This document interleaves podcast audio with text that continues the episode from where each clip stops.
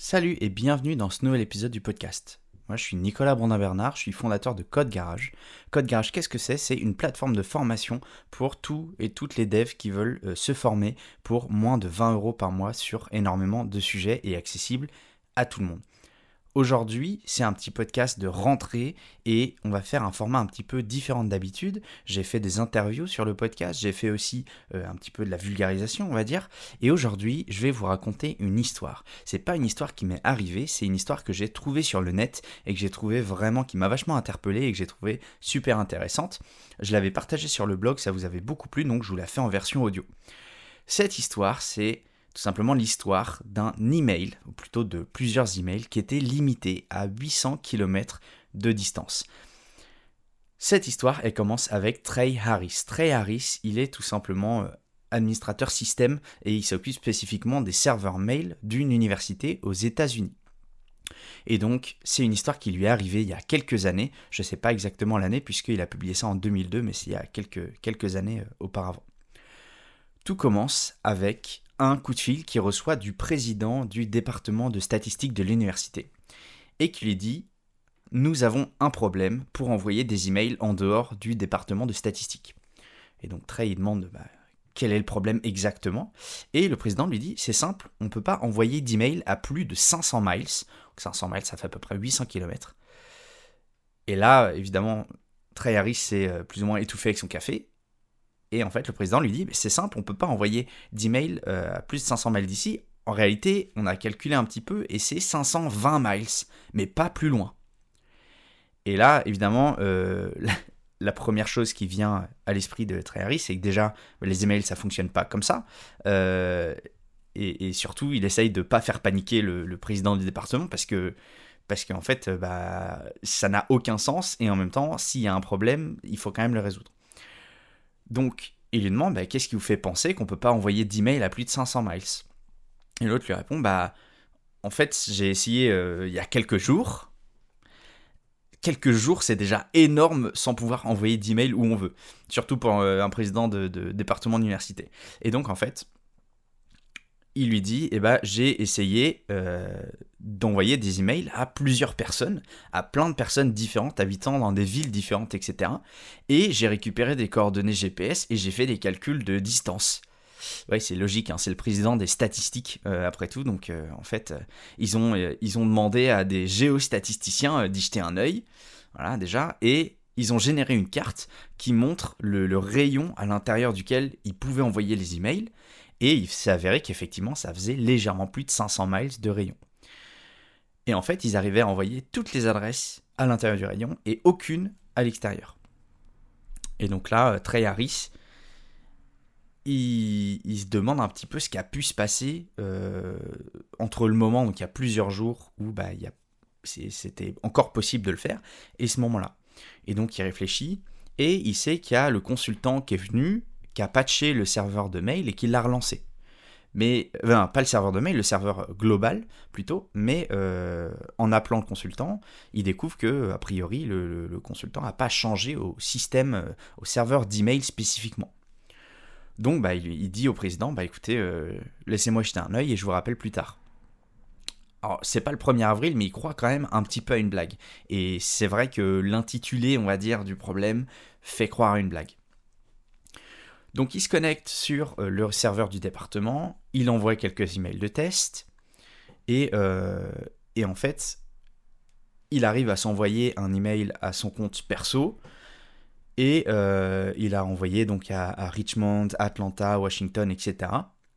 Et même jusqu'à Princeton, Princeton qui est à 400 miles de l'université de là où il est. Mais dès qu'il essaye effectivement d'envoyer un mail à Memphis, qui est à 600 miles, ça échoue. Boston, ça échoue. Détroit, ça échoue. Du coup, il sort son carnet d'adresses pour commencer un petit peu à trier euh, les villes et les gens qu'il connaît. New York, ça marche, ça fait 420 miles.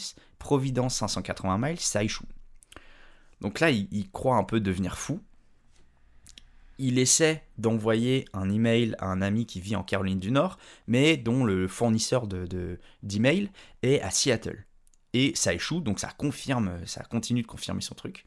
Parce que euh, si le problème était lié à la localisation géographique du destinataire et pas de son serveur d'email, il raconte qu'il pense qu'il serait, il aurait vraiment fondu en larmes, ce qui, ce qui peut s'expliquer. Donc, a priori, il a un bug qui est vrai, répétable, et donc il commence à aller fouiner tout simplement dans la configuration du serveur d'email. Or là, tout a l'air plutôt normal, en fait, tout a l'air exactement comme d'habitude.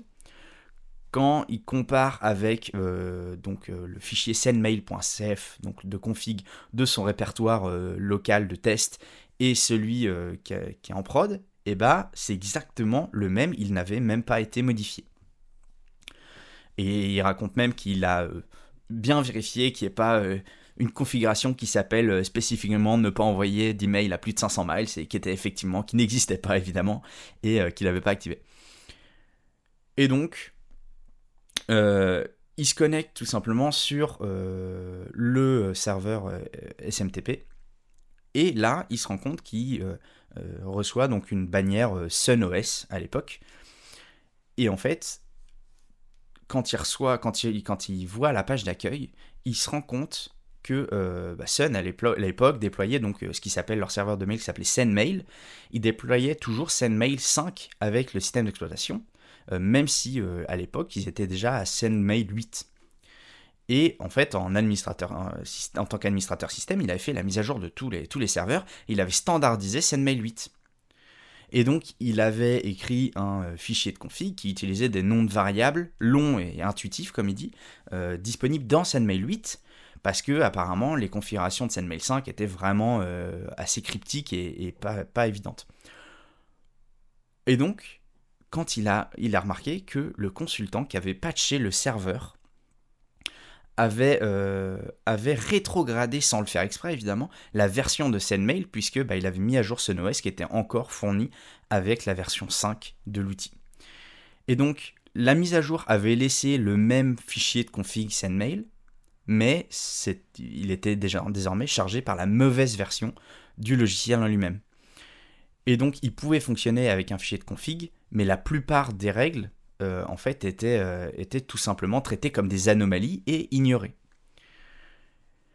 Et donc, tout simplement, euh, les, configurations qui étaient ignorées étaient initialisées à zéro. Et un des paramètres qui avait été mis à zéro, c'était le temps d'attente maximal pour se connecter au serveur SMTP distant. Et après quelques expérimentations, il découvre qu'avec cette machine en particulier, avec sa charge normale, un temps d'attente à zéro, ça annulerait la connexion au bout de 3 millisecondes. Et une particularité euh, un peu étrange du réseau de, son campus, il explique, c'était qu'il fonctionnait à 100% sur des switches.